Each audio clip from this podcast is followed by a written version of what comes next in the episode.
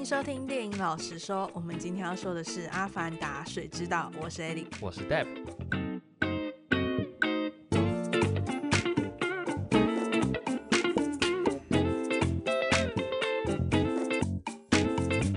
好，我们刚去看完《阿凡达》，应该是昨天，昨天晚上去看《阿凡达》IMAX 3D。没错。看完的第一个感觉是什么，Ellie？还蛮爽的，其实就是真的爽片。这是不是你第一次看 3D IMAX？对，我一开始进电影院的时候，前面几个画面我真的有被震撼到，然后我就在那边哦，然后旁边的人都超淡定的，我想说，看只有我没看过是不是？哎，你是只有看过 IMAX，然后 IMAX 第一次看也是在美丽华吧，然后是《沙丘》这部电影，第二部就是《阿凡达二》了嘛，嗯，然后这一次不一样的是又多了 3D，对。整体下来，你觉得 3D 这个体验跟一般看电影有什么最大的差别？它会让你更容易去沉浸在这个氛围里面，有一些细节它真的做的很好，就是那一种焦距嘛，会让我感觉有深度，那个画面是有深度的。嗯，一般来说，我们我自己看到的就是说，呃，一部电影它是不是三 D 有两种呈现方式，一种方式就是在拍摄的过程中，你用不一样的摄影机同时去做拍摄，嗯。那这样的话，后期在制作的时候，你就会有两个画面去叠在一起，然后就会呈现出 3D 的感觉。那另外一种呢，是一开始拍摄的时候是没有采用 3D，但是在后置的时候再去决定说哪些物件要比较突出，哪些物件要比较后面。哦，你知道其实早期的迪士尼卡通也有做过类似的手法。之前有看过一个影片，是迪士尼的卡通啊，不是会有一些看起来有深浅的感觉吗？嗯，它其实是一层一层叠起来的。就可能背景的山是一层，然后前面再叠一层树林，嗯、然后再叠一层角色，然后再叠一层前面的草丛，嗯，然后看起来就是有一种立体的感觉。我小有看过类似的幕后特辑，然后就告诉你这个动画是怎么做出来的。对对对对。然后就会呈现出那种立体感，对，然后远近的感觉。嗯嗯。对，我觉得可能是类似的概念，只是一个是呈现在动画上面，一个是呈现在真实的电影上面。嗯，其实我这样子观影下来的感觉，我是觉得蛮好的，而且你知道吗？没有晕。我那时候超怕我晕的，因为我超容易晕，就是我可能搭公车，可能十分钟就会晕。呃，然后我之前去学自由潜水的时候，也是我们出海嘛，到海上可能一两个小时，然后整趟都在晕，根本就没有在潜水。而且艾莉是连吃晕车药还是躁晕的那种。对，我那时候还吃了两颗，我都怕我在海上睡着，你知道吗？是不是是晕爆？对啊，根本睡不着。他晕的程度已经晕到那个臭脸都摆出来，教练都有点不好意思在跟他讲什么话，希望可以赶快上岸的那一种哦。正常我们表定是要两个小时才上岸，然后艾莉这个臭脸已经让教练害怕到。好了，你就在旁边休息，等我们弄完，我们待会就上去。没有，我真的觉得他已经晕到，因为我们潜下去的时候我们要憋气，呃，然后我已经晕到，我是没办法憋气的，就是我可能憋个一分钟我就不行了。呃，对。但照理来说，我们要憋超过两分钟。呃，也没有一定要多少分钟啦，而是在底下你就要保持冷静，然后憋越久越好嘛，但是也不要超过自己的极限嘛。我就没办法憋啊，因为我一直觉得有东西要从肚子里面出来。记得有一次，就是我们也是在潜水之后，前面那一群也在潜水的人，好像就有人吐嘛。对，而且我下去的时候，全就全部都是呕吐物在我前面嘛。对，没错，而且那个人还是第一颗球，就我们是呈现一排，对，然后他是第一颗球。然后是顺流的最前端，对，所以它呕吐物就顺着流水这样飘到后面的球。就是我们在潜水的时候，通常一群人出去可能会分好几颗球，那个是类似浮板的那种叫浮球吗？嗯，对，类似浮球的东西。然后大家就是可能三四个人一组带一颗浮球，累的话你可以在上面休息。那我们通常会把浮球连续绑在一起，这样的话大家才不会分散飘走，对，才不会飘走，飘到太平洋。是不是飘到太平洋？对，刚刚艾莉所讲的就是第一颗带大家走的那颗球，上有人呕吐，然后我们刚好是在最后一颗，那个呕吐就是经过了所有人的身体。没错，而且你就会听到说，从第一二颗球就会有人说，哦，有人吐了，然后第三颗球就会尖叫说，哎呀，对对对对对，接下来你就会知道说呕吐物要来了。而且如果没人跟你讲，你不一定会意识到那是呕吐物，因为它会很散，但是是一团。嗯，它不会像你以为说什么一坨在那边，然后飘过来，不是，它是非常散的，每个渣渣，他昨天吃的金针菇都会飘一根一根在。超恶的啦！好了，我们回到《阿凡达》这个主题上面。不过说到自由潜水，其实，在《阿凡达二》里面，应该有看过电影，然后也学过自由潜水的朋友，应该有很多的既视感。尤其是舒杰克跟他的家人们在学习要怎么成为海洋，要怎么？你刚刚是想说海贼吗？不是不是不是，要怎么成为海洋族的时候，他们的那一段过程，学会如何潜水的那段过程，就会让我们觉得。跟自由潜水很像，有没有？我自己在看的时候，一直觉得啊，好想再去自由潜水哦。但想到会晕就不想了，对不对？对，没错。而且我要跟你讲一件事情，就是我那时候不是很怕晕吗？对。然后在看电影之前，我去上厕所，因为很长嘛，三个多小时，一定要先上厕所。嗯。然后我就听到隔壁厕所有人在呕吐。所以就很怕，是不是？对，我就想说，看有没有那么夸张？因为他不是这样，呃，这样一次而已，他是这样，呃、感觉好像宿醉。搞不好真的带酒进电影院了，你知道吗？然后我就超怕了，我就想说，看有没有那么夸张，吐成这样？他是在里面，我好像在里面一两分钟，然后他就吐好吐满哦。你就觉得看三 D 有那么晕吗？对，没错。所以我就带着满心的害怕又期待进场，但结果是其实没有很晕啦。呃，这一次的詹姆斯卡麦隆，我有听到一个说法是说，导演有怕有一些看三 D 会晕的观众，所以他有特别将帧数没有调那么高，以防大家会晕。哦、嗯。对，所以如果平常看三 D 会有三 D 晕的问题的人，也可以。考虑一下，想想看，说这部搞不好可以试试看。对，因为我知道还蛮多人都很想去看，但是就是因为三 D 会晕，嗯，而这一部没有看三 D 又很可惜。对，所以可以去挑战看看啊，大不了就是中间出来吐一下。没有，如果你在看三 D 的过程中真的不舒服，你就把三 D 眼镜拿下来，还是可以看，还是可以看，只是会有点模糊模糊的。嗯，对，我自己在看三 D 的时候很喜欢。在那边看到一半，然后把眼睛拿起来看一下，然后再拿回来，因为你其实这样你很容易去分辨到底哪一些画面有用三 D，哪些没有。哦，所以它有一些是没有。阿凡达二我不确定是不是有些没有，但是以前看过的电影最扯的是那种只有字幕用三 D 的。哦、oh,，OK，真的以前很多电影它就是搭着阿凡达一的潮，因为当时阿凡达一推出，然后让三 D 轰动的一时，然后后面就很多的好莱坞电影也想跟风。就是走三 D 的路线，但后面你会发现它的成品很多都只是字幕三 D，其他的一幕没什么差，你懂吗？这是一个非常不好的体验，而且那时候也是钱也是很贵的，就是如果你要升级到三 D 电影的话，嗯，哎、欸，我们这次看《阿凡达》一张是多少？我记得好像是六百块吧。嗯，加套餐吗？还是没有？哦、有加套餐，有加套，哎、欸，对，有加套餐，所以大概六百多块。对，好，那我们既然讲到了这个导演詹姆斯卡麦隆的三 D 技术。我们就来讨论一下，说他到底在《阿凡达二》里面用了哪些技术？其实我刚刚有提到嘛，像在《阿凡达》第一集的时候，他带来的是前所未有的 3D 技术，因为他那个时候在詹姆斯卡麦隆推出了《阿凡达一》之前，大家是很不看好 3D 技术的。为什么？因为当时拍电影人他们不觉得观众会买单。哦。所以他们就是没有放很大的希望在这里，直到了詹姆斯卡麦隆他使用了 3D 技术，带来了前所未有的真实性、真实度，所以让当时的票房到达一个前所未有的巅峰嘛，到现在还是影史的第一名嘛。虽然一度有被复仇者联盟四吹过，但后来还有重映，有追过，真的有点作弊。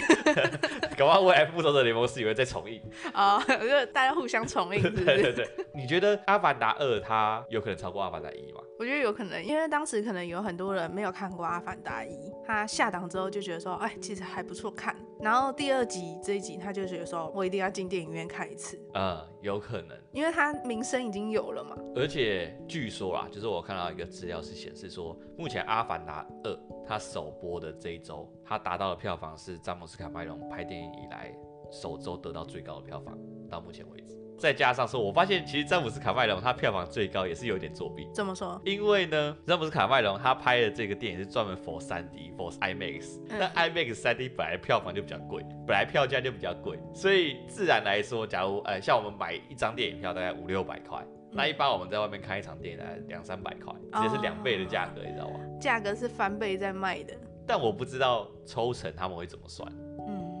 不过不得不说，其实导演他也是下了很多功夫。他为了这一次可以在电影有美好的、很完美的体验，所以他呢拍摄了历史上最多版本的《阿凡达二》。他根据不一样的电影院的一幕推出了不一样的版本的《阿凡达》。哦，了解。因为其实现在电影院有很多种，有些是 IMAX，对，然后有一些是 3D IMAX，然后有些是 3D，有些是 4K，然后有些是或者是电视上面的也是不同规格，对，所以你一次就要输出很多种版本，所以他就输出了各式各样的版本。据说啊，当时要推出《阿凡达二》之前，还有先寄一份就是《阿凡达二》的那种格式规格表，不是算规格表，它是格式的类似试播，然后让全世界的电影院或者部分地区的电影院可以先测试他们的电影院可不可以符合这样的规格，嗯，然后再去做调整。所以詹姆斯卡麦隆的确是下足了功夫。也因为这样，在这次的《阿凡达》电影，有很多人在讲说，这是一部最值得一刷再刷的电影。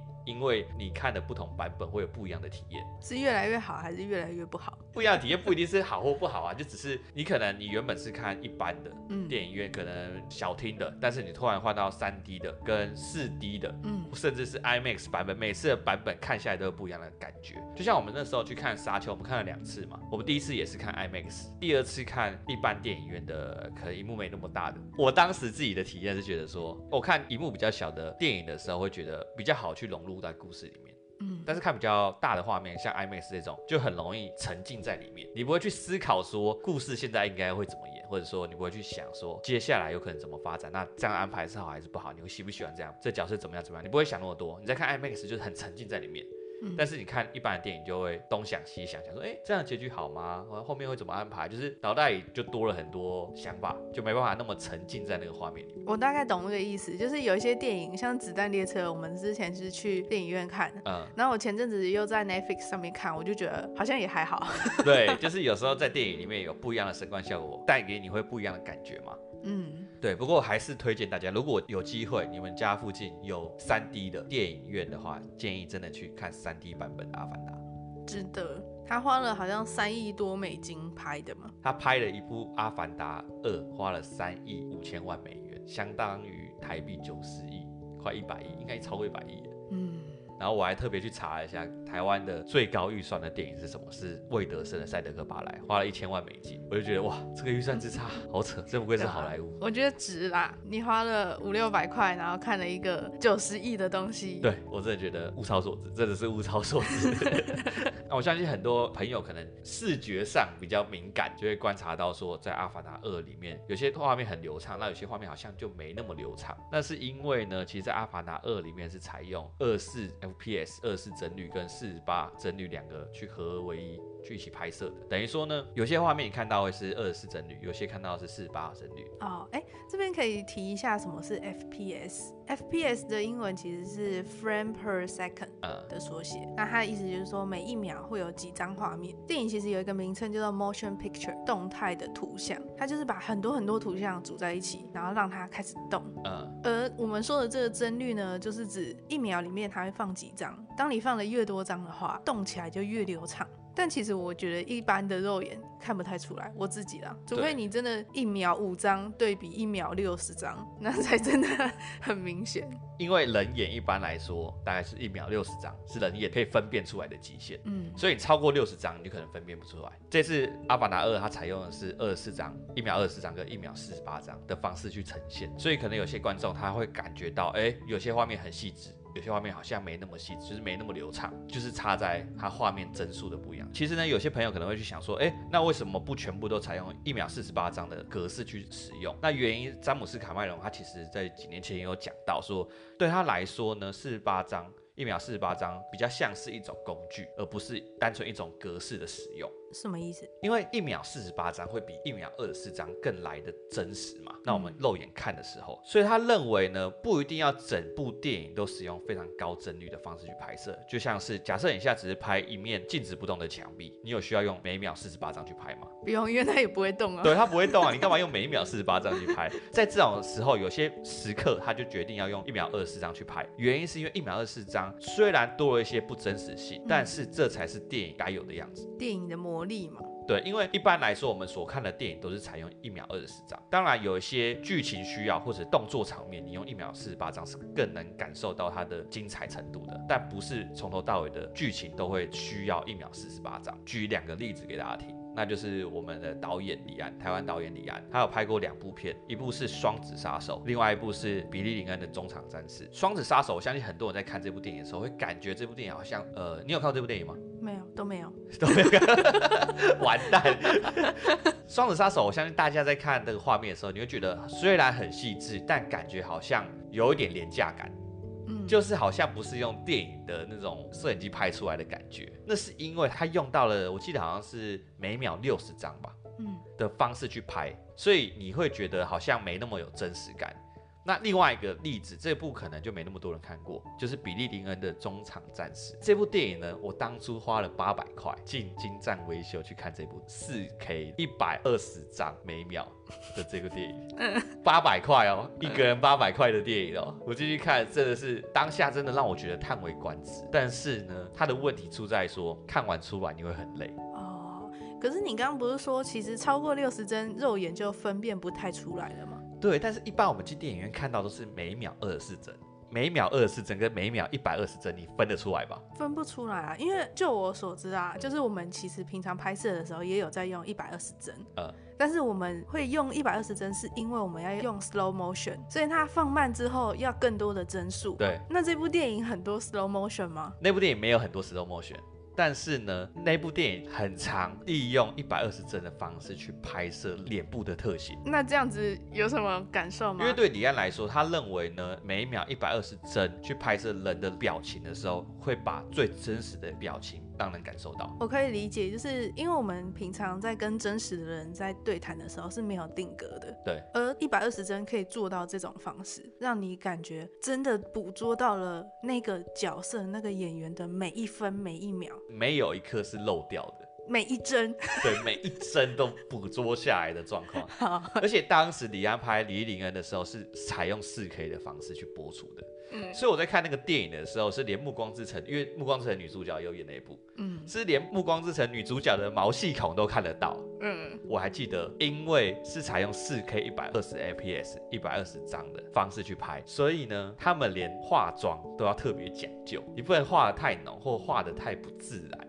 所以他们很多时候都采用淡妆或者是看不太出来的妆。嗯。之类，但是你还是看得很清楚，因为李安不知道是故意还是怎么样，就就是用就是一个脸部特写，你知道吗？很多这样的脸部特写。我懂那种浪漫，就是他觉得说用一百二十帧会捕捉到这个人的每一分每一刻，而那就是真实。在言语上面来说很浪漫，但是真的播出来就是觉得说有点累。对，看的时候会有点累。不过我真的不得不说，那部电影里面最好的表现地方是在战场上的那几秒，因为其实这部片算剧情片。所以他战场上没有很多时间，就是战场上的剧情没有很多，但是光是那几分钟的时间，无时无刻都被吓到。怎么说？就是你真的很像你亲临的那个战场，很像你就身历其中，然后一场爆炸，你即使预测到它会爆炸，你还是会被吓到，因为那个声音真的是，或者那个视觉画面，那整个很像是你自己在那边跑步，你旁边就真的在爆炸的感觉。那跟一九一七比呢？我觉得那比较像是剧情什么的，那不是一个硬体带来给你的冲击。哦。对，你刚刚说一九一七，神奇吗？对，我跟你讲，不知道还有没有机会体验，感觉是没有，因为我记得那部片拍出来是赔钱的。哦，因为你现在在电视上你看不出那个一百二十帧的感觉嘛？对，你是没办法看出一百二十帧的感觉，加上因为你要有那个声光效果。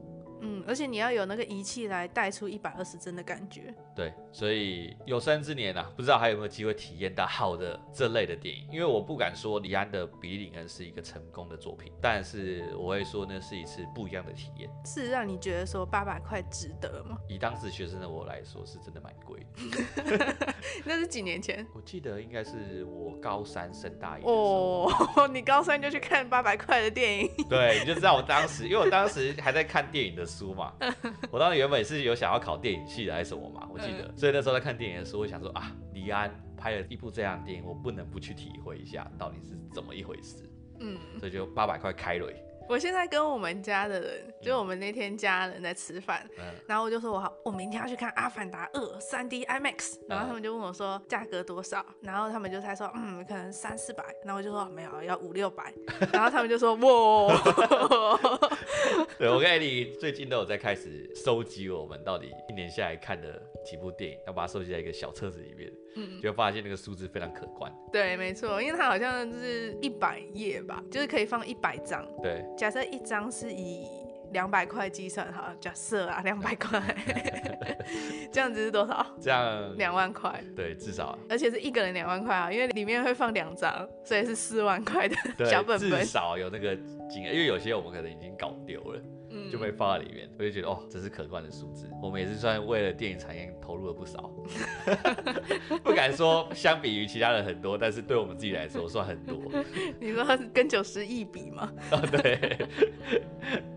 好，那今天在开始第二集的故事之前呢，我们先来回顾一下第一集。第一集呢，主角杰克就是在他双胞胎哥哥过世之后，他就跟随部队来到潘朵拉星球。那他就替代了他哥哥的这个职位，因为两个人基因非常相似嘛。杰克呢就得以使用他哥哥的阿凡达，也就是人造的纳美人。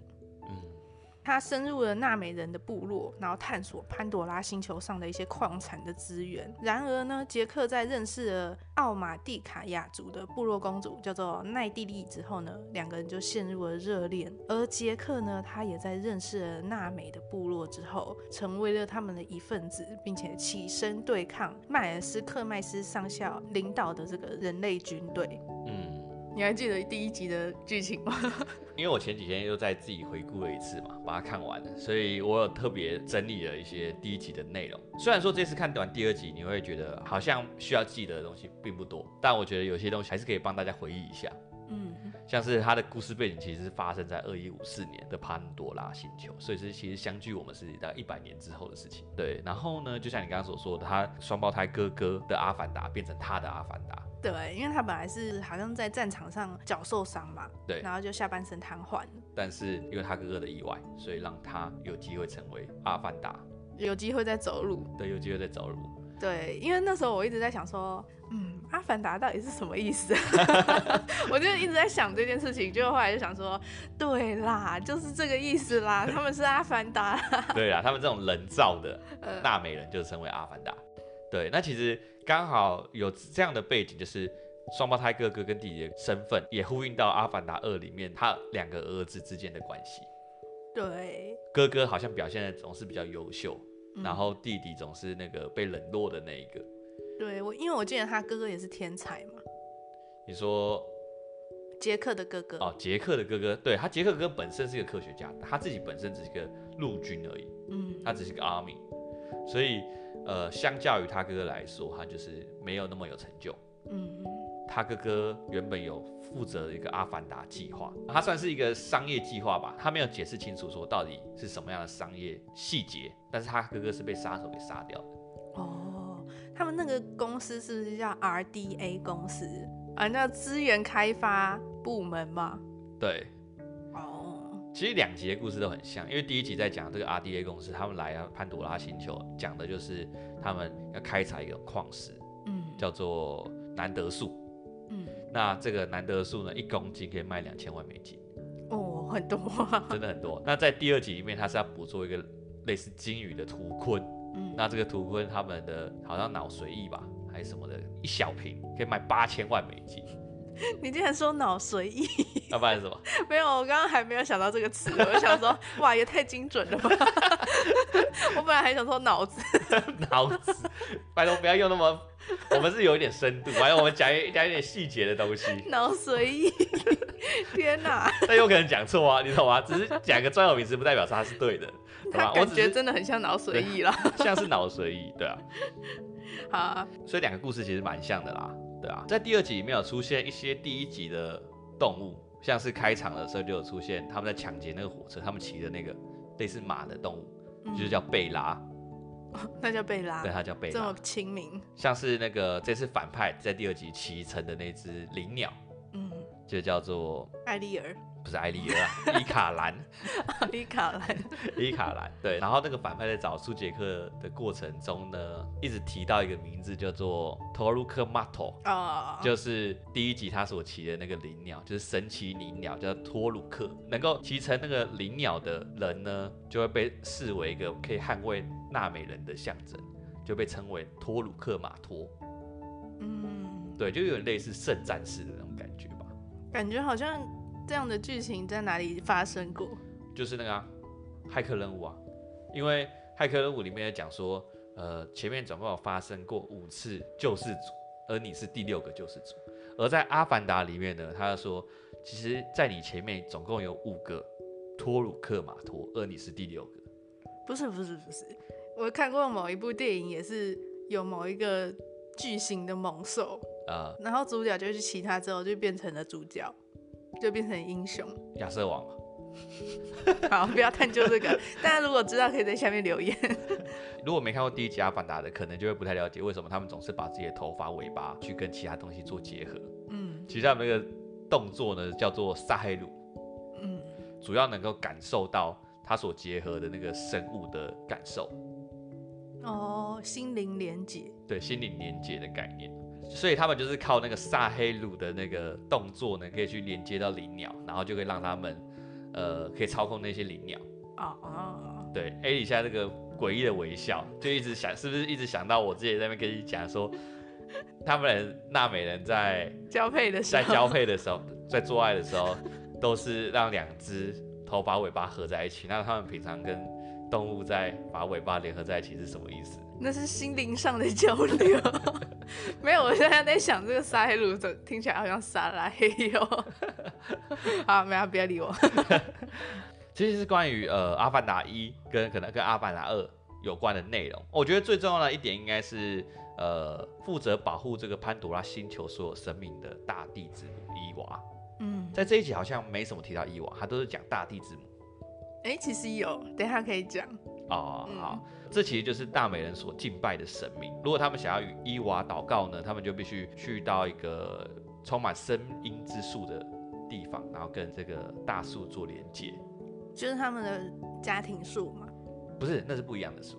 家庭树是一棵很大的树，那个他们是居住在里面。还有另外两种树叫声音之树跟灵魂之树。那声音之树呢，你把你自己的头发尾巴连接上去，你可以听到你们祖先的声音。等于说你的祖灵都是停留在这里。在第二集的结尾的时候，我们看到某个人也是被下葬到海里面嘛。那那个其实也算是伊娃的其中一部分。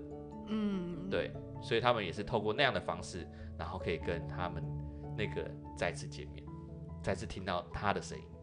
哦哦，我现在没讲他是谁，是我们还没开始爆雷。对对对对，希望先给大家一个心理准备。我们要爆雷前会稍微讲一下。好，对，那。另外一个就是灵魂之树，啊，它是最接近伊娃的存在，嗯，但它跟声音之树长很像，树须都是粉色、粉色、亮亮发光的那个，嗯，我知道，对，那不一样的点在于说，它的目的呢是可以连接到潘朵拉的所有生命，哦，所以有三种树，对，你说的家庭树是他们一开始那个欧马蒂卡雅族，他们那个族人所居住的地方，嗯。就在第一节里面的时候，那第二种树是声音之树，声音之树就是可以连接到主线的地方。像第二集他们联系到那个人的时候，嗯，对，联系到那个第二集他们联系到那个人的时候，就是类似声音之树的概念。那灵魂之树呢？我觉得应该是比较偏向是第一集的时候他们在结尾，然后想要复活那个博士的时候，嗯，然后以及那个苏杰克想要完全转移到纳美人身上的时候。转移到阿凡达身上的时候，那时候他们在的那个地方就是，呃，灵魂之树的地方。哦，对，也就是最接近伊娃的存在。对，那我有发现一件事，就是你看第一集他们是森林族，然后有属于他们的灵魂之树、声音之树，然后到了第二集海洋族的时候，他们也有不一样的属于他们的生命之树跟灵魂之树，有没有发现？他们声音之树、灵魂之树比较偏向于像是珊瑚，然后海藻的感觉，对吧？说到这个，就是里面有一个桥段是他们在游泳的时候，然后抓珊瑚，我就超紧张，直接怕它会被断掉，对不对？对啊，我就想说，天哪，这是合法的吗？我的天哪，詹姆斯卡梅隆不是环境保育的 大使吗？你怎么会把珊瑚给掰断呢？对啊，他们在掰珊瑚的时候超紧张的。对，因为我们以前在学自由学的时候，教练不断的跟我们讲说，你要分辨到底什么是珊瑚，到底什么是礁岩，你不要去伤害到珊瑚，不可以碰珊瑚。对，因为你一伤害到珊瑚，它那个可能需要花几十年才重塑，几千年啊，对，几千年可能才重塑起来，所以拜托不要。所以那时候我看到我有算是潜意识想说，哎、欸，你怎么会去碰那个呢？怎么可以这样？对，怎么可以这样呢？那以上就是关于可能我查到，我觉得跟第二集比较相关的，呃，第一集的内容，应该说我看完之后，看完第一集之后的想法。嗯，对。那我们现在讲完了第一集的回顾之后，接下来我们就来进到第二集的内容。所以如果还没看过电影的话，真的建议可以去电影院看，然后最好是看 3D。看过电影或者对于剧情没那么在意的话，那一样可以跟着我们直接进到第二集的内容，那跟我们一起来聊《阿凡达二：水之道》的内容。OK。好，那到了第二集呢，杰克就成为了奥马蒂卡亚的酋长。他和奈蒂利收养了格雷斯奥古斯丁的女儿，也就是第一集的那个博士嘛。对，他的女儿叫做 Kili。那随后呢，杰克和奈蒂利也生了两个儿子和一个女儿，叫做奈特岩，还有罗瓦克和小杜。嗯。除此之外呢，他们还有一个，嗯。不算是他们的养子啊，但是常常跟他们的小孩在一起玩的叫做蜘蛛，他是迈尔斯科迈斯的儿子。呃，他们就幸福快乐的生活在这片土地上，直到地球人 Sky People 再次回到了潘多拉星球。嗯，这边我们可以讲一下，就是迈尔斯科迈斯他到底是怎么回来的，因为他其实在第一集的时候就已经死掉了嘛。对。那他回来的技术就是 Cyberpunk 的那个，就是他有一个晶片，然后储存他的性格还有记忆。对，简单来说就是，如果有玩过 Cyberpunk 这个游戏的话，或者是你对于一些比较前卫的科幻题材跟 Cyberpunk 有关的题材的话，你就会发现他们这个很常使用的技术，就是将你的意识呢复制一份，然后把它储存在一张类似记忆卡里面。然后呢，这个阿凡达二它的安排就是。第一集的那个上校死掉之后，他就让这个复制好的意识呢，再次放入到一个阿凡达身体中，然后让他再次存在，就是把他的意识放到一个新的纳美人身上，对，放新的阿凡达身上。哦，对，阿凡达，对对对，对，放在新的躯体上面，等于说他就不会死，也是某种程度达到长生不老。嗯，没错。对，不过它不一样的点是在于，它不会保存。他死前那段记忆，而只会保存他呃被复制当下那个记忆，但是他当下还是会继续成长，那个记忆体里面的东西的意识还是会继续成长。所以他其实也不完全是这个科迈斯上校。对，呃，假如我今天我储存了我的意识在这个记忆体记忆卡里面，那接下来我可能过了十年都没再去动这个记忆卡，那记忆卡里面的意识它也是会自我成长，但是呢，嗯他的成长经历就跟我的成长经历，在现在此刻就会有不一样的生活哦，平行宇宙的概念，类似的概念。这个上校就是借由这样的方式回到了这个身体身上。然后那时候我我们看完的时候，我就跟另外一个朋友两个人在讨论说，这个上校不就永远都不会死了？他死了一个，他又再把它复制一个又回来，那死了一个又再复制一个又回来，对啊，没错啊，是不是这样？而且他的目标都一样。对，他只要重复的一直看那个纪录片，然后那个纪录片就会告诉他，你必须把苏杰克给干掉。嗯，然后苏杰克就永远必须被上校追着跑。嗯，这就是人生啊。你知道我现在有点担心一件事情，就是会不会是上校当了五级的反派？对啊，我也在想这件事情。我就觉得好像第二遍就够了。对，重点是第二集的结尾，他又没有死。嗯，他第二集 没有，我刚才说要讲第二集的内容了。第二集的结尾他又没有死，他又跑掉了，所以等于第三集的反派他又占很重要的一部分。嗯，但是我希望看到他的转变，借由蜘蛛他的儿子。对，在这一集里面，他跟他儿子之间的关系好像没那么深刻。嗯，有提到，然后我们常常会期待他可能有一些算是深层的对话，或者是两边的拉扯。因为对蜘蛛来说，他虽然是个人类，但是他生活在纳美人的族群当中。但是呢，另外一个上校，他则是他虽然是个人类的意识，但是他生活在阿凡达的躯体当中。哦，对不对？等于说他们都是有属于他们自己的角色冲突啦，只是在这一集上面并没有带到太多这一方面的东西。期待第三集。嗯，哎、可是你不觉得很奇怪吗？就是蜘蛛这个角色到底是从哪里出来的？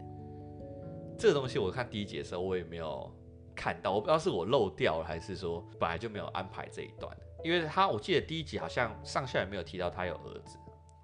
对，确实是第一集的时候没有，但是他有儿子这件事情是跟第一集的时间线是重叠在一起的。蜘蛛这个角色其实是在《阿凡达》的漫画里面出现的。哦，是啊。对，那他出生的那一年其实就是《阿凡达一》发生的那一年，就是二一五四年。嗯。然后他的妈妈是帕兹索科罗。嗯。爸爸就是迈尔斯麦克斯嘛，不是、嗯、不是麦克斯，爸爸就是迈尔斯科麦斯，就是这个上校。嗯、那但是呢，后来这两个人就是蜘蛛的爸爸妈妈都在大战中丧命了。嗯、然后那时候那个纳美人不是就战胜这个 RDA 公司吗？对。然后结尾不是有一群人就被送回地球？嗯、蜘蛛一直在说的，他回不了地球就是这件事情，因为那时候他还太小，冷冻舱装不下。嗯，所以他就跟其他的人员一起留在潘多拉。哦，我记得电影里面有提到，就是说婴儿是没办法留在冷冻舱里面的。对，没错，就是他说的那时候就是就是那个大战的时候。对，大战之后不是有一群人被送回地球？对。那其实他本名就叫迈尔斯索科罗，迈尔斯是他爸爸的名字。嗯、对。然后索科罗是他妈妈的姓。嗯。对。那大家之所以叫它蜘蛛，是因为它爬来爬去，它很会爬来爬去，嗯、然后很像蜘蛛。这句话怎么感觉有点歧视？纳美人也爬来爬去啊，为什么没人叫纳美人蜘蛛？那大家都叫人类蜘蛛。我第一次看到人类被外星人歧视，哎、欸，不是，其实人类才是外星人，对啊，他们才是本地人，对啊，好吧，这其实好像合理。对，所以因为我那时候一直在想说，到底蜘蛛是谁？我漏掉什么了吗？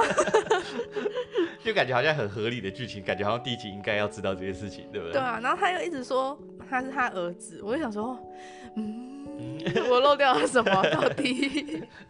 然后还有另外一个就是 Kili 更迷，更迷，她是奥古斯丁博士的女儿。我心里就在想，奥古斯丁博士不是不是已经挂了吗？他哪来的女儿？对，我告诉你他是怎么来的，嗯、就是奥古斯丁博士死之后呢，他的阿凡达被发现怀孕了。啊、嗯，就那时候他的人类躯体跟阿凡达躯体不是被分开，然后放在那个灵魂之树那边吗？对，然后呢试图想要救他，对，但后来没救成嘛。对啊，对啊。然后他阿凡达后来就被发现怀孕了。那这样有办法继续怀孕，然后把孩子给生出来？他就是生出来了，对吧？但是至于说是怎么怀孕的，大家其实也不太清楚。嗯，所以大家还在研究。那就是为什么我们在第二集的时候会看到他在那个管状的仪器里面。嗯、我在猜他应该是正在研究。然后小孩也一直在讨论说 Kili 到底是怎么来的嘛。嗯，对。啊，我猜应该第三集或第四集或第五集会讲。对，因为我们在第二集里面看到很多时候 Kiri 跟伊娃。之间有一些不一样的连接、嗯、哦，你说到重点了，就是有一些人推测说，Kili 的到来可能是跟伊娃有关，搞不好她是伊娃的女儿，有可能，因为那时候那个奥古斯丁博士他不是被埋葬了之后，然后那个奈蒂莉的妈妈就说他现在跟伊娃在一起了，然后再加上说第二集的时候，Kili 又展现出一些跟伊娃之间的关联。他可以去操控一些生物，对，就有一种天选之人的感觉。呃，这就让我想到圣经里面，就是天主跟上帝，天主上帝他选了圣母玛利亚，在处女之身的情况下怀孕，然后诞下了耶稣。呃，你说 Kiri 有可能就是类似耶稣的身份，你不觉得很像吗？对，我觉得蛮像的，而且其实是说得通，因为。在第一集的结尾的时候，那个博士死前是被放在了灵魂之书前面的，他们有进行了一个仪式。嗯，那也有可能是在当下的时候，伊娃利用了另外一种方式，让呃博士继续活下去。哦，好期待啊！对，好期待，好期待第三集到底会会不会更加注重故事的内容？有什么意有所指？对，呃，但其实我那时候我们看完电影的时候，我跟艾莉在讨论这个问题，就是这个整个故事好像没有来的很好。嗯，对。后来艾莉给了我一个其实我觉得蛮合理的解释。我那我是觉得啦，就是假设你把故事弄得很复杂，跟天能一样，嗯，那大家可能就会少了视觉享受的乐趣。可能会一直着重在说，哎、欸，刚刚剧情是什么啊？接下来要怎么走？你就没办法专注在画面上，因为很多时候我是很享受画面带给我的那种美感，嗯，然后我很享受他们。在水里悠游的感觉，或者在天上飞，或者是生活在这个家庭树里面，一种惬意的生活形态，我是很享受这种氛围的。在编剧的手法里面，这叫做玩乐时光，嗯。就是你会给观众一些开心，或者是新奇，或者是觉得，啊、呃，比较没有那么紧张的时刻，让观众生活在这个电影的世界里面。嗯。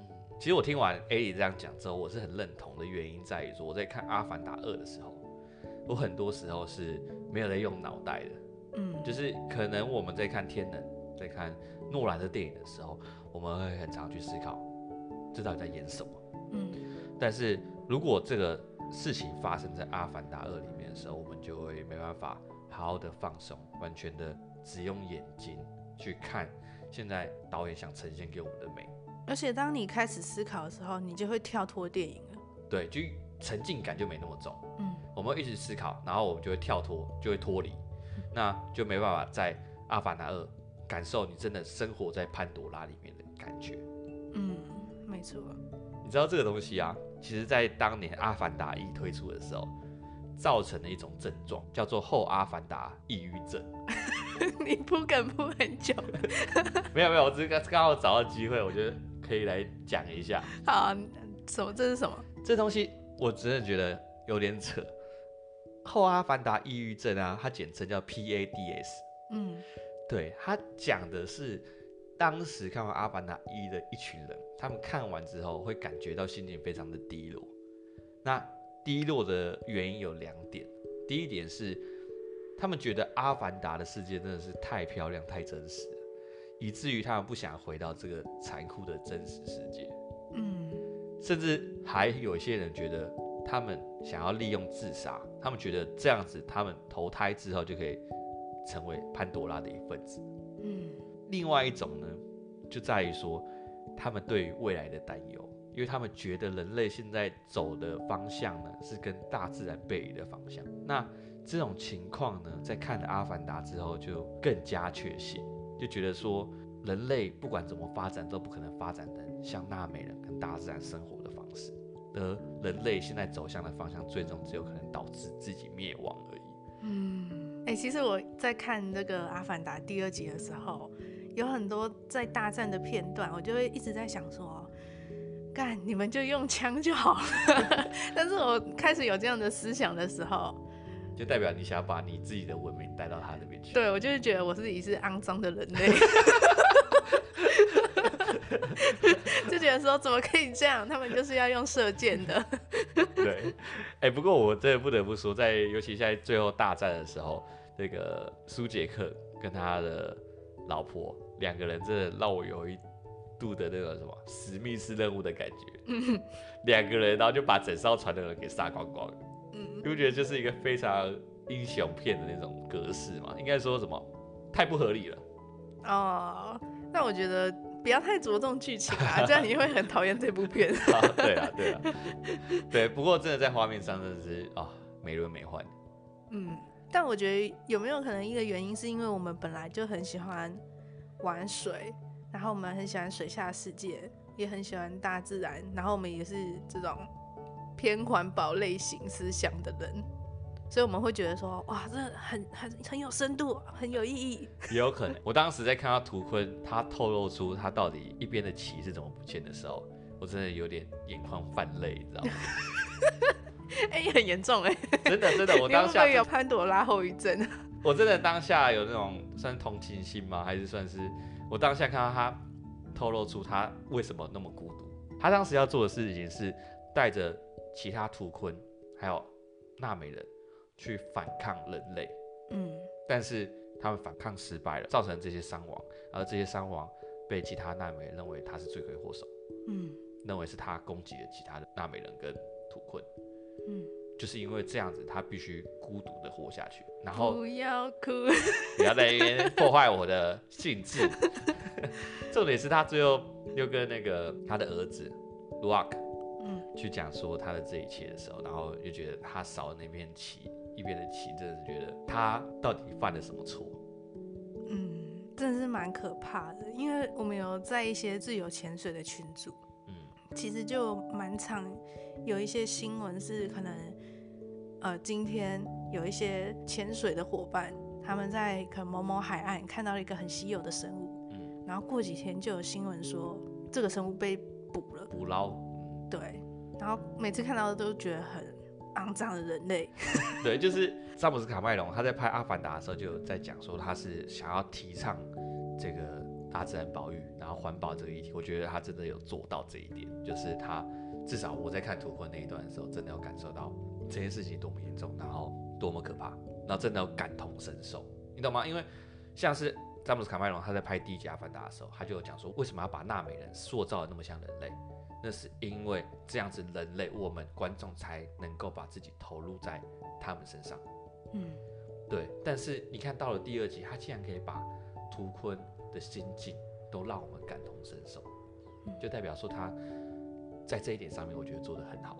而且我觉得里面最可怕的一段就是他们真的在猎杀图坤的那一段，嗯，就是有一个妈妈图坤和那个小图坤，他们不是被那个军舰真的在捕捞的过程，对，他真的全部都呈现出来。每一个步骤都在面前呈现给你看，对，而且他们利用的是一个身为母亲的优势，妈妈会为了等她的孩子，所以游得比较慢，所以他们才挑选这个图坤来猎杀。嗯，最后我们也看到这个图坤被猎杀，他的孩子也跟着就死亡。嗯，我觉得最可怕的就是他不是直接死，而是在过程中慢慢的被凌虐致死。呃，而且让我印象很深刻的一点是在于说，那个自助问了一句话，说你搞了那么大的猎捕行动，你只是为了那个脑髓液，嗯，其他东西都不要了。然后我就心里想说，对啊，这这其实我自己一直以来都有一个观念，就是觉得说，其实我们呃人类呢也算是一种动物。那人类呢，我们去猎杀动物呢，我只赞同说我们是为了吃，嗯。你可以说我们是为了吃，所以去猎杀它们，但是我不能接受说我们是为了额外的不一样的价值而去猎杀它们。像可能有一些国家他们会有一些捕猎的休闲娱乐，嗯，他们去猎杀鹿啊，猎杀什么，那我就不太能接受。就是你如果为了生存而做这件事情，这是每个动物都会去做的，嗯。可是如果你只是为了虚荣心而去做这件事情，那真的很肮脏。你今天已经表达很多次，人类很肮脏。我一直都觉得人类是一个很肮脏的生物啊。这部电影真的有让我感受到这一刻啊，对啊，这个是我想要表达的，在这个图坤的这一段。嗯，那为了躲避这个上校的追捕呢，杰克就带着他一家人离开了奥马蒂卡亚，来到了东海岸的这个礁石部落，并且开始学习水之道。原来片名就是这样来的。对，开始学习水之道。那水之道到底是什么呢？首先，他们就是要学自由潜水。对。里面有一些画面，我真的觉得回到当初学习的那种初心的那一刻，是不是？对。像他们不是有在岸边静坐，嗯，然后那个小女主角在摸着那个奈特岩的胸口，然后就说：“你不可以用这边呼吸哦，然后你要冷静，然后你心跳太快了。”有没有就觉得很熟悉？就是就像教练的时候在感受我们腹部的呼吸，对，腹式呼吸嘛。那时候我没有学自由潜水的时候，还真的不知道人类可以两段式呼吸耶。呃，就呼吸不是就呼吸吗？你不会知道说原来人类可以在水下憋那么久的气。对，因为那时候好像基本的门槛是两分钟嘛。嗯。然后我听到两分钟的时候，我就觉得说，哇，不会死掉吗？对。就没想到其实蛮轻松的。如果真的很冷静的情况下，你不要过度耗自己的氧气的话，你的确轻很轻松就可以达到两分钟以上。嗯，听说凯特温斯雷在这部片里面可以到七分钟吧？听说他这个超过阿汤哥嘛？阿汤哥我记得他五分钟六分钟吧？嗯，对啊。这个还蛮蛮蛮扯的。哎、欸，我要问你一个是问题，你知道凯特温斯雷是哪一个角色吗？应该是那个，我猜啦，我猜是那个海洋族的那个妻子。哦，对对对，没错没错。但其实看不太出来。对，我也觉得看不太出来。我一开始以为是那个那个谁，Kiri 啊。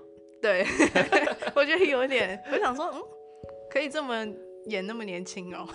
我一开始有在想到底，我因为我知道他有演，然后我就有特别去注意一下，然后在想最有可能的角色应该就是他。嗯，还有那个啊，就是他们在昏迷的时候。他们那个横膈膜不是一直抽动吗？对，就觉得说，哦，你要上去了。有，对，就是如果你在水里面憋气憋太久的话，然后你开始横膈膜在抽动，那就代表你的气快不足了。嗯、那你这时候就一定要赶快上去，不然的话你会有可能在呃水面 BO，BO 就是昏迷的意思。对，black out。对对。所以如果你以后如果有朋友听完这集，以后在海边潜水的什么。的时候，请多注意这个状况。大家可以注意你身边的朋友有没有发生这样的状况。嗯，对，因为那时候教练好像是说，其实你在水里昏迷，短时间内还不会死掉。嗯，真正会死掉是因为你在水里昏迷，然后没有人发现，然后没有人把你拉上来，对，所以你就死掉了。所以在结尾的时候，上校他不是在里面昏迷很久，然后一直在抽动嘛？对，一直在横膈膜就开始抽动嘛，嗯，那是身体给你的警讯。对。对，然后那时候蜘蛛就考虑了很久，才把它拉上来。多吸一点水，太坏了。对啊，所以所以其实及时拉上来的话，还是会有机会抢救了。对，他、嗯、不是在底下昏迷就没救了。对对。然后我不知道大家有没有发现，其实他们在这次水底的这些画面，其实相较于其他的电影来说，会来得更加真实。嗯，那其实是因为这次詹姆斯卡麦隆他使用的技术算是一个新的技术，叫做水下的动态捕捉。嗯，那其实好莱坞他在拍摄一些水底的画面，比如说拍摄水底画面，应该说呈现一个水底的画面的时候，有两种方式去拍摄，一种叫做 dry for weight，那 dry for weight 是大多数好莱坞会进行的方式，在舞台上表现出在水里的感觉。他们通常就是采用一些烟雾啊，然后用绳索啊。吊着你，然后让你身体采用一些慢动作，然后去呈现出好像你在水里面，然后在游泳啊，在这些进行这些动作的时刻。哦，就有点像是《黑豹二》里面的那个吗？对，《黑豹二》里面有一些，应该说可能很多，大部分都是采用 for weight 的方式。那 for weight 的方式其实对好莱坞来说是大众最主要的方式去做拍摄，那也相对来说比较省成本。不一样的点在于说，詹姆斯卡麦隆他这次采用的是第一个难的点在于说，你要在水下拍摄，嗯，第二个难的点在于说，你要在水下做动态捕捉。我们如果有看过一些幕后的特辑，像漫威，像一些常用特效的一些电影，他们幕后的特辑都会呈现出他们演员在拍摄的时候会穿一套服装。然后那一套服装上面是不是有很多点点，一点一点的？嗯，那那个那些一点一点的，其实就是他们的动态捕捉的标记。嗯，在电脑荧幕上面会透过那些标记来呈现演员最真实的动作到底长什么样子。那通常这个标记呢，通常这个动态捕捉都是在陆地上去做，那这个东西就发展的很成熟了。但是呢，在水下去做这个动作的时候，会有一个问题，就在于说。当演员在水下穿上这个动态捕捉的服装，那这些标记有可能会被水面的那个波光给反射。嗯，等于说电脑有可能会判别错误，说到底哪些标记是属于那个人真实的动作，哪些是水面反射出来的标记。哦，所以我们有看到他幕后拍摄流出的画面，他们才会在水面上放那么多白色的球球吗？是防波光吗？哎、欸，那我不确定那个是不是防波光，但是我知道的是，他们总共花了一年半才把这个问题解决，才实现了真实的水下动态捕捉。嗯，对。但你说的这有可能就是他们解决之道，就是不要让水面反射。对，因为我觉得这非常难哎，就是在拍摄的过程中打光是必须的，嗯，而你必须打光，然后又防波光。这到底要怎么办到？我现在无法想象。应该说，他们整个所有剧组，包括演员的这个过程都非常困难。你演员要怎么在水下，然后憋气好几分钟，然后你要去记动作，然后照着动作去表演出来，然后你又不能自己想卡就卡。对，我觉得我们先从简单的来想想，就是水下拍摄到底有多困难。大家可以想象一件事，就是你去海边浮潜的时候，然后你一边穿着救生衣浮潜，然后一边拿着手机或 GoPro，然后一边拍摄，然后你拍的画面你不能晃，你要像阿凡达一样这样咻顺顺的过去，过去对。然后你拍的那个人要能像人鱼一样的游泳，然后你要跟着他像人鱼一样的游泳。不一定你要像人鱼一样游泳，但是你不能表现出你快溺水的样子。对，你不能乱动，你不能乱动，你不能因为水里不自在那边乱扭。对，而且你不能踢脚或挥手，因为你一踢脚挥手，你的画面就开始晃了。对，因为我我有看到他们在讲的时候，觉得最困难的一点在于说，他们不能做过多的动作，因为过多的动作有可能让他们在拍摄的过程中产生水泡。对，没错，水泡也是一个问题，所以他们才必须经过好几个月潜水的训练，然后让他们不会有太多的多余动作。而且你不能吐气嘛？对，你不能吐气，一吐气就有泡泡。对，然后或者是你有些动作，有些呃，只要你有产生气体的动作都不行。嗯，那我们现在就把刚刚的那个一般的版本改成进阶版的，嗯、就是真的剧组会怎么样拍摄？就是你今天手上的 GoPro 变成肩上型的。大摄影机，呃，然后一台都十几万、好几百万的那种，嗯，然后你要扛着这台下去，然后你拍的那个人他不能戴面罩，就是平常那个什么呼吸管啊什么的氧气筒都不能，然后你必须在水下憋超过五分钟吧？对，因为你一颗画面可能就会拍很久，就是你下去之后定位，演员准备好，导演说 action，然后拍演戏啊动作。然后再上去，对，这一颗镜头要花多久呢？多久？我不知道，可能很久啊。对，对，重点，所以他们好像从二零一七年就开始拍了，那我不知道是拍到什么时候了，嗯，但我相信一定相较于呃一般的电影在拍摄的过程，应该又更长了。周期又更长，我只能说，就是假设你是剧组人员，然后你听到水下拍摄，你头就开始痛了。就是我们平常在拍摄的时候，我们甚至不要说下水了，我们连下雨都不想。嗯，更何况是下水，因为那个机器，第一个机器很贵，它不能碰水。哦，他们应该会找专门可以碰水的啦。对啊，可是可以碰水的机器就更贵。对，说不定还没有到你想要的那种技术。对。然后你在水里面，你摄影师不能动，我觉得很困难。反正啊，就是、这是一个很难的技术。对啊，而且你不止演员要会潜水，你摄影师也要会潜水。嗯，对，你演员身上的妆如果花了怎么办？对，不过他们还好的点在于说，他们是用动态捕捉，所以对那些演员来说，真的困难的点应该是在于他们的表情。他们在水里面的表情要怎么做到动态捕捉会捕捉到他们真实的表情？你要想的点是，他们今天动态捕捉捕捉他们脸的表情的时候，他们在水里面本身就要保持一个表情就很困难了。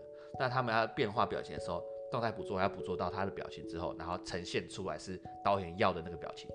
嗯，这是两回事，跟你在陆地上动态捕捉是两回事。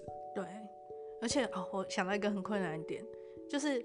你下去拍一颗镜头，然后上来，导演说：“哎，这颗好像哪里有一点问题，要重拍。”你下去，你要拍一模一样的镜头，就你动作要保持跟刚刚一模一样。嗯，多了一个水，你就很多事情，然后就会加难好几倍。对，所以我在看这一部片的时候，我非常的敬佩、兴奋，好兴奋，就是我没想到可以做到这种程度，你知道吗？嗯，我会觉得说，哇，真的真的很厉害。啊！但是我这样看下来之后，我很担心到第三集导演又要带给我们什么，你知道吗？嗯，就是现在好像是什么技术都给他发挥到极致了，你就会很好奇后面第三集要拍什么？火之道吗？还是说在火里面拍是不是？我不知道，呃，有水之道嘛，然后第一集是森林嘛，然后第三集还可以再玩什么？我不知道。也许他可以好好写故事啊。但我记得啊。我记得好像第三集好像二零二三还二四年就会推出，所以应该也不会等到太久。嗯，总共会有五部曲，所以大家可以好好期待一下。好，希望这次的票房是可以突破的啦，这样才有机会再看到下一部。嗯，那再来就是最后大战的部分。那最后大战的话，简单来说呢，就是那个上校啊，他不断的想要逼呃杰克出来，因为他想要杀掉杰克，为了一个复仇，耗了大量的军队，然后为了就是杀一个人，嗯，然后重点是还杀不到。对，有几个我想要吐槽的点啊，那这是一个点。第二个点是大战的时候明明是海洋族，还有图坤，然后还有呃苏杰克一家人一起去大战，那大战到后面海洋族跑去哪里了？因为有汽油啊，他们就没法靠近。那汽油是晚上的时候了。我说中间他们打一打就不见了，呃，对啊，就开始划水了。然后第三个吐槽的点是，你不觉得？他们的大儿子已经很可怜，纳特也已经很可怜嘛，从头到尾都被骂，然后只要有他的戏份就被他爸骂，然后最后死的也是他，这让我有一种，因为我自己也是哦，我们都是长子长女，嗯，就有一种怎么样，长身为长子长女的一种悲哀。没有啊，被骂的不是都是老二吗？没有，大哥都是帮老二扛的，嗯，他都帮他的弟弟扛这个责任，然后他爸就骂，像第一次他们去抢那个列车的时候，不是。爸爸也是怪哥哥吗？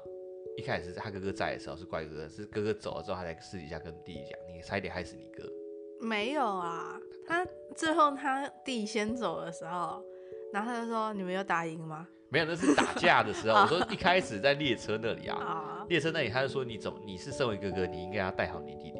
嗯，你怎么会允许你们去做这种事情？”哦，这句话是。身为哥哥应该要带好弟弟，对不对？对不对？这那时候我就心里想说，你怎么会把你地球人的观念带来纳美，那带来潘朵拉呢？我那时候脑袋也是这样的想法，你知道吗？然后后面更惨的是，他中间一直在帮他弟弟扛责任。嗯，即使他弟弟做了太多的傻事的时候，他依然是帮他扛责任，然后甚至打架还帮忙打什么的。但到最后，你看到最后，他弟弟也是他弟弟的主意，说要去救人，然后最后死的却是他哥哥。奈特岩，我就觉得奈特演这个角色真的是很悲情，然后最后又安排一个奈特岩小时候抓鱼的画面，多么悲情的角色。但其实我觉得整部片最智障的是杰克，就你一开始就出去就好了，哦、就没有那么多事啦。对，我也有想到这件事，我就觉得，干杰克你到底在干嘛？你你现在的意思是说，你今天跑到海洋组，人家不会来抓你吗？不是啊，人家就是不管你跑去哪，就是要来抓你呀、啊。人家都从地球大老远跑到潘多拉，你觉得他会差这一点距离吗？对耶，对耶，对不对？然后人家就是在抓你，为什么不好好面对？你今天不想害死自己的组，就去害人家组。哎、欸，等一下，可是有一个问题，就是为什么那个公司要派军队来抓杰克啊？因为他们认为杰克是这个组的，呃，算是这个族的领袖。然后他们觉得铲除了这个族的领袖，尤其他又是那个传奇的战士托鲁克马托，嗯，所以杀了他就等于纳美人的算是战败之类的概念哦，因为他们有说到地球要毁灭了，所以他们要把人类迁徙到潘多拉星球，嗯，那他们要迁徙到这里，然后又不要让纳美人反抗的最好的方法就是有点类似杀鸡儆猴，嗯，先把首领给杀掉。那他们就可以居住在这这个陆地上，也太大费周章了吧？就把一个好像没有很厉害的上校，然后送来这边，曾经被打败过的，对，曾经被 Jack 打败过，然后再让他出去打败 Jack。对，这是什么学不会的教训？就直接把 Jack 找来谈判，然后趁机暗杀他，不就好了吗？而且感觉 Jack 是会答应这样的谈判的。对啊，没有，他们的问题在于说，他们一开始找不到 Jack。哦，oh. 因为后来那个他们那一组森林族的人呢，他们不是在继续住在家庭树，因为家庭树被毁了，所以他们后来搬到一个一个神秘的地方。然后他们就是靠原本要靠那个蜘蛛找到 Jack，就 Jack 跑到海洋族去，对，然后害死人家海洋族的一群人，还有图坤。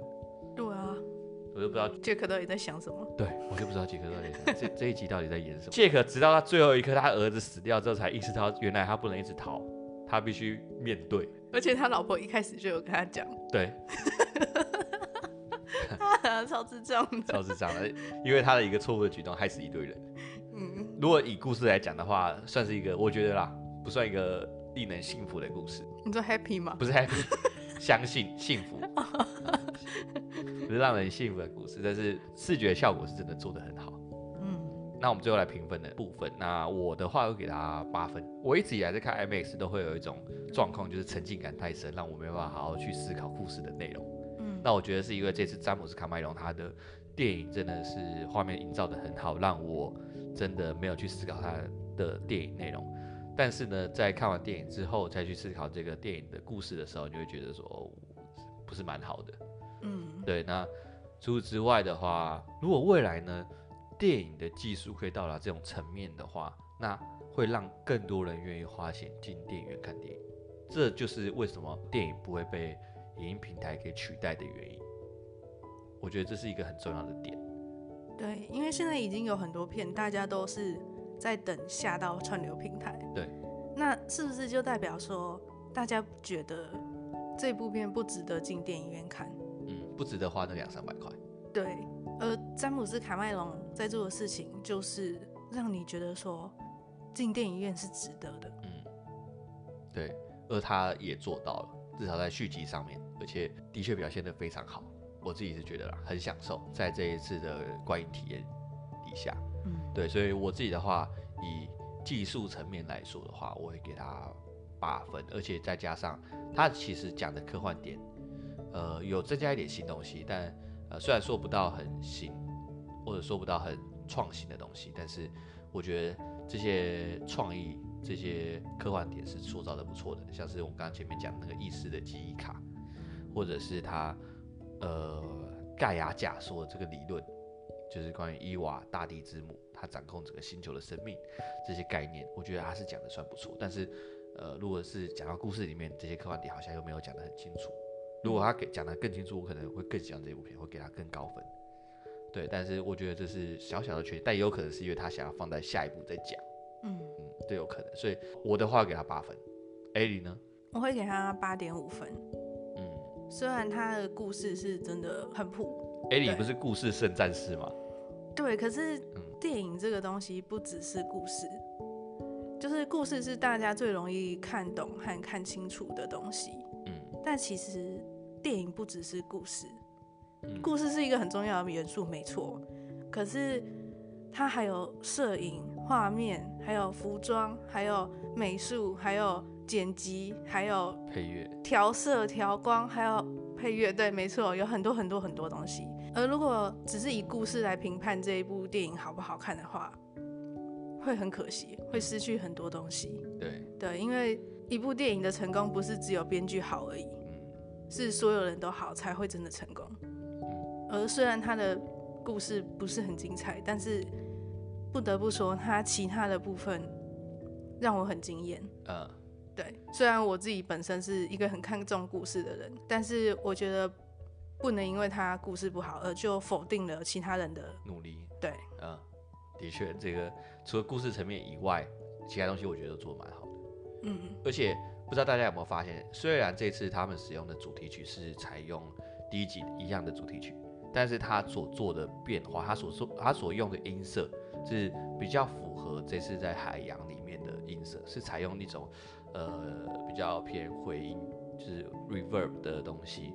哦。对我自己是这样觉得啦，因为这个是属于比较呃 tropical 的元素，会有的一些音色。嗯、那这个东西我觉得呃做这些变化是好的，而且也能符合这部片的主题。嗯，对。好，那以上是有关于我们今天所讲的《阿凡达二》。